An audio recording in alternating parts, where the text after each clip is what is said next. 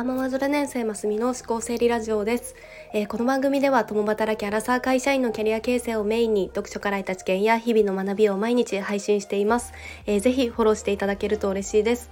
えー、ゴールデンウィークも終盤ですがいかがお過ごしでしょうか？の私はちょっとあの体調不良もあっての2泊3日で義理の実家の方に避難していたんですがあの今日からまたあの自宅に戻ってきました。あのだいぶ体調も回復したんですがの心配してくださった方は本当にありがとうございました。あのちょっと声がマシになった気がしているんですがあのいかがでしょうか？はい。でそしてちょっとあのお知らせであのこのスタイフであの念願のコラボライブにあの久しぶりに参加をさせていただきますで日程はあの6月8日の月曜日、えー、10時からでえー、全タロット占いで前向きラジオの前向きさんのラジオの方で、えー、公開であのタロットリーディングっていうのをあのしていただくことになりました。で前巻さんはもともとリクルートで働かれていてで現在はあの3歳の奥さんがいながらあのタロットを使ったセッションだったりとかのキャリアや結婚生活などのいろんな相談とかアドバイスをされているような方になります。で私はあの4月から育休を復帰した今あのお仕事のこととかキャリアのこともあのぜひ見ていただけたら嬉しいなと思いつつあのぜひあの公開でそれをタロットで見ていただけるっていうことなのでぜひ遊びに来ていただけたら嬉しいです。えー、6月8日の月曜日、えー、10時からになります。で、リアルで参加していただけるのも嬉しいですし、あの後からあのおそらくライブ収録もされるのかなと思いますので、あの聞いていただけたら嬉しいです。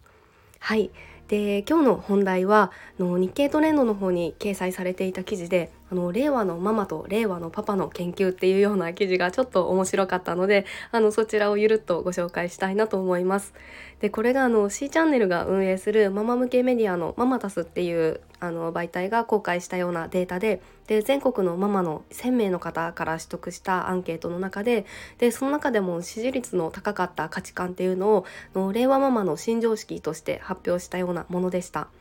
でこれがあの令和ママの新常識っていうのが15個あるんですがもうぜひこちらの考えの共感できますか？っていうことでの令和ママももちろんですしあのこれは令和パパっていうのはあのママはこんな考えなんだなって思って接するのもいいんじゃないかなと思っての今日はこちらをお話ししたいなと思います。はい、ではこの令和ママの新常識15個を上からざっと読んでいこうと思います。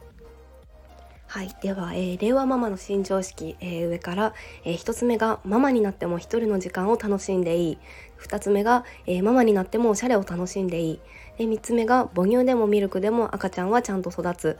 4つ目がママとパパは対等のパートナー。5つ目が家事はママが一人きりでするものではない。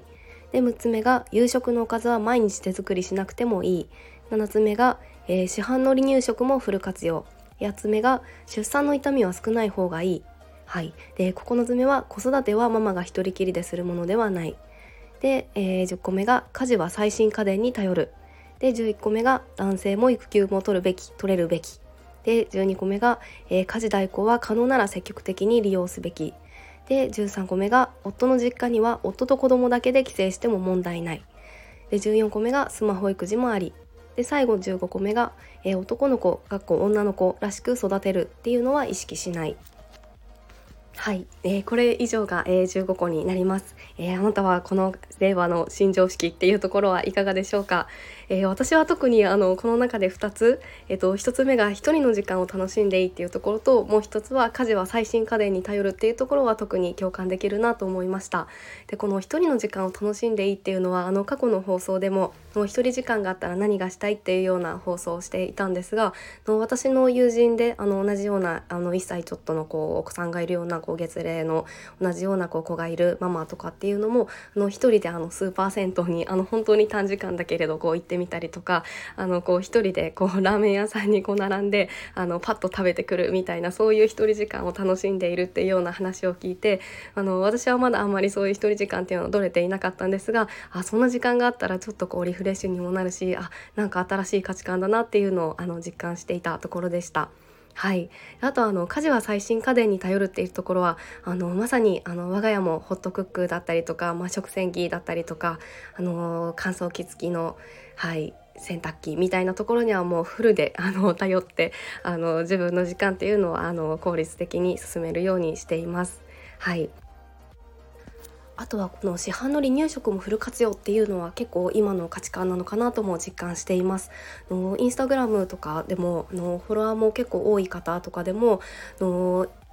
毎日の離乳食っていうのは自分の手作りではなくてその市販の離乳食、まあ、今はオーガニックのものも多かったりするのでそれをこう毎日毎日使っていますみたいなのを結構アップしているような投稿も見かけたりして結構そういうのを今はオープンにの皆さんあの公開していたりっていうようなあの状況も見られるのかなと思いました。はい、でこの調査の中で読み解かれていたのはの令和ママっていうのはその既存の価値観には縛られないっていうような一方ででその価値観としては何においても子供が一番大切っていうようなところとの子供と一緒に過ごす時間をできるだけ長く取りたいとか限られた時間の中でも子供の満足度の高い過ごし方を工夫したいっていうようなの子供に対するその熱量の高さっていうのがあの価値観としては高く見られたそうです。なので、まあ、すごくある意味合理的にの時間効率も考えているけれどでも何よりその子供を一番に考えているっていうのが特徴なんだなっていうふうに思いました。はい。このようなあの価値観あなたはどう考えますか、えー、今日も最後まで聞いてくださって本当にありがとうございました。よければあのこういう考えもあるよねとかの自分はこう考えますみたいなものもあれば是非教えていただけたら嬉しいです。はい。いいねボタンやフォローもしていただけたら本当に嬉しいです、えー、ではそれではまた明日お会いしましょう。